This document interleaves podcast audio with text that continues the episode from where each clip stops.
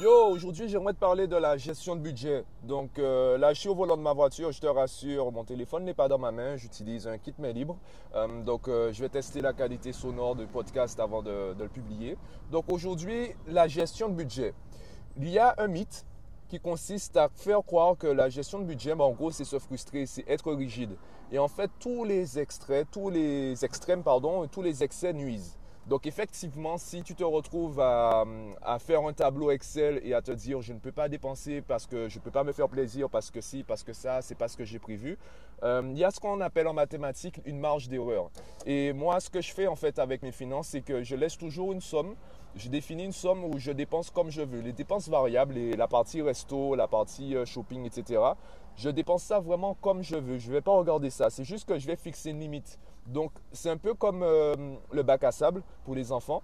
Tu vas dire à un enfant qui s'amuse dans le bac à sable, tu vas délimiter la zone et il fait ce qu'il veut dans cette zone. Donc, tu vas t'assurer que, ben, le, lieu soit sécurisé pour lui. Et après, tu n'as plus à vérifier si euh, c'est dangereux ou pas. Tu peux détourner, entre guillemets, le regard euh, quelques secondes parce que tu sais qu'il est dans une zone sécurisée et qu'il peut s'amuser en toute sécurité. Donc c'est un peu le même principe. Évidemment, il faut porter un œil, on va, faire on va avoir du feedback, on va analyser pour savoir si c'est toujours rentable. Mais en tout cas, tu vas faire en sorte d'avoir une certaine somme que tu dépenses comme bon te semble. Et ça te permettra de te faire plaisir et de diminuer la frustration. Donc pour la gestion de budget, le, le, but c'est ça, c'est de pouvoir se faire plaisir à court terme comme à long terme. Donc tu vas définir certains paliers. Pareil, euh, si tu veux investir ou si tu veux augmenter tes revenus, soit tu augmentes ton salaire si tu es salarié, soit tu, euh, ben, vas passer par la, case investissement. Donc pour investir, il faut déjà avoir de l'argent. C'est pour ça qu'il y a aussi le mythe, il faut de l'argent pour faire de l'argent. Euh, ben, tu vas commencer par épargner. Cet argent-là, tu l'as déjà avec ton salaire. Tu peux, donc je prends l'exemple du livre euh, L'homme le plus riche de Babylone, où on te conseille d'épargner de, 10% de tes revenus chaque mois. Donc si tu épargnes 10%, ça veut dire que tu vis avec 90% de tes revenus. Donc il faut revoir également ta gestion des dépenses. Et avant de penser à tout ça, avant de penser à l'épargne, avant de penser à l'investissement, il faut déjà que tu saches où tu en es financièrement. Moi, c'est ce qui m'a permis eh bien, de lancer ma société un peu plus sereinement ben, qu'on le veuille euh, dans la société. C'est ce qui m'a permis également de défendre mon dossier à la banque lors de l'achat de mon premier bien immobilier. J'ai eu beaucoup de refus, beaucoup de non, beaucoup de projets que j'estimais intéressants. On m'a finalement dit non. Donc, euh, le fait de trouver un appartement qui convenait à la banque et qui me convenait, ça nous a permis d'avoir une relation gagnant-gagnant. Donc, plutôt que de partir sur un compromis où chaque partie doit sacrifier un bras pour que, pour que le tout puisse survivre. Donc, si tu veux progresser financièrement, si tu as des projets, si tu as des objectifs, il faut d'abord que tu en saches financièrement où tu en es. Donc, le premier objectif, c'est ça. Établir également, établir donc ta situation financière immédiate. Et à partir tu pourras partir sur des stratégies, tu pourras élaborer des stratégies où tu pourras te dire j'ai pas un temps, j'ai pas un temps, etc. Ou euh, je peux me permettre de dépenser tant. Et tu vas garder, tu vas prendre en compte cette partie imprévisible. Cette partie où euh, ben, si tu as envie d'acheter un truc, ben, tu le fais sans forcément regarder le, montant. Euh, donc évidemment, on prend en compte les ordres de prix. On ne va pas acheter un truc à 10 000 euros alors que tu touches 1000 euros par mois et que tu as 500 euros d'épargne. Évidemment, on se comprend. Euh, en tout cas, ça te permettra d'établir une certaine marge d'erreur, une certaine marge d'imprévisibilité. Et ça te permettra eh bien, de te faire plaisir sans, sans te frustrer donc de pouvoir continuer à surveiller tes finances sans voir ça comme une corvée. C'est la raison pour laquelle moi j'ai fait mon tableau Excel. Je me rappelle au début, il était dégueulasse. Euh, j'ai mis du bleu, du bleu foncé sur du bleu clair. J'étais tout content de mon tableau. Je pensais que c'était le meilleur au monde. Euh, j'avais regardé les modèles d'Excel et j'étais pas très satisfait.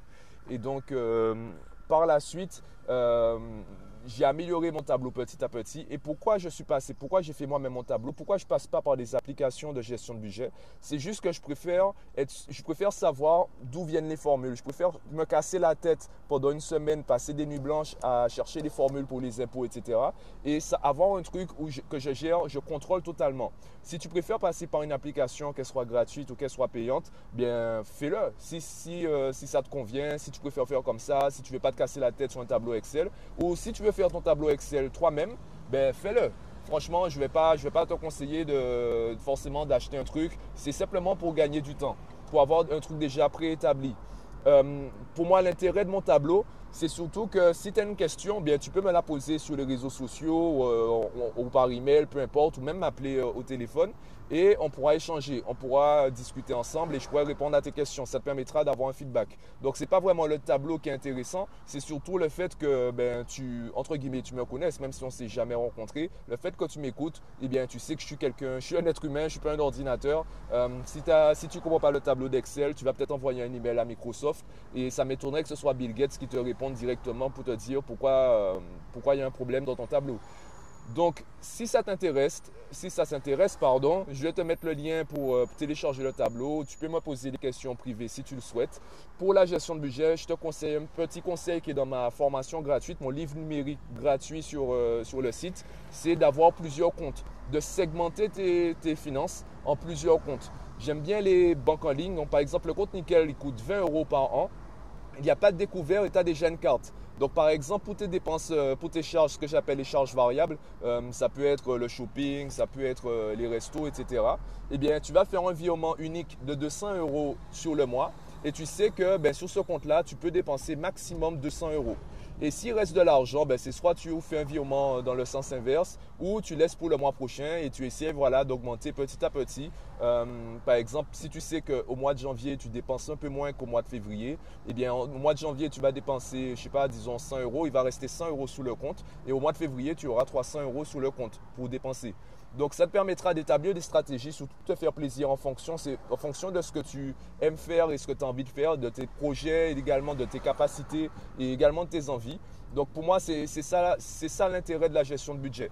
Ce n'est pas une fin en soi. Ne te fais pas un tableau, n'achète pas le tableau en te disant il faut absolument que je m'y tienne. Le but, c'est vraiment que hum, tu puisses élaborer une stratégie qui te permette de te faire plaisir tout en te rapprochant tes objectifs, qu'ils soient professionnels, financiers ou personnels. Donc dis-moi ce que tu penses du podcast, dis-moi si ce genre de, tu voudrais que je persévère dans, ce genre de, sujet. Euh, je pensais également parler de, mes débuts en tant que jeune chef d'entreprise, les galères que j'ai rencontrées, également mon approche du marketing. Euh, si tu as des idées de sujets aussi, ce sujet-là pourrait t'intéresser, envoie-moi un petit message ou laisse un commentaire sous le podcast. Et euh, en attendant, moi je te dis à bientôt au prochain podcast. Voilà. Allez, bisous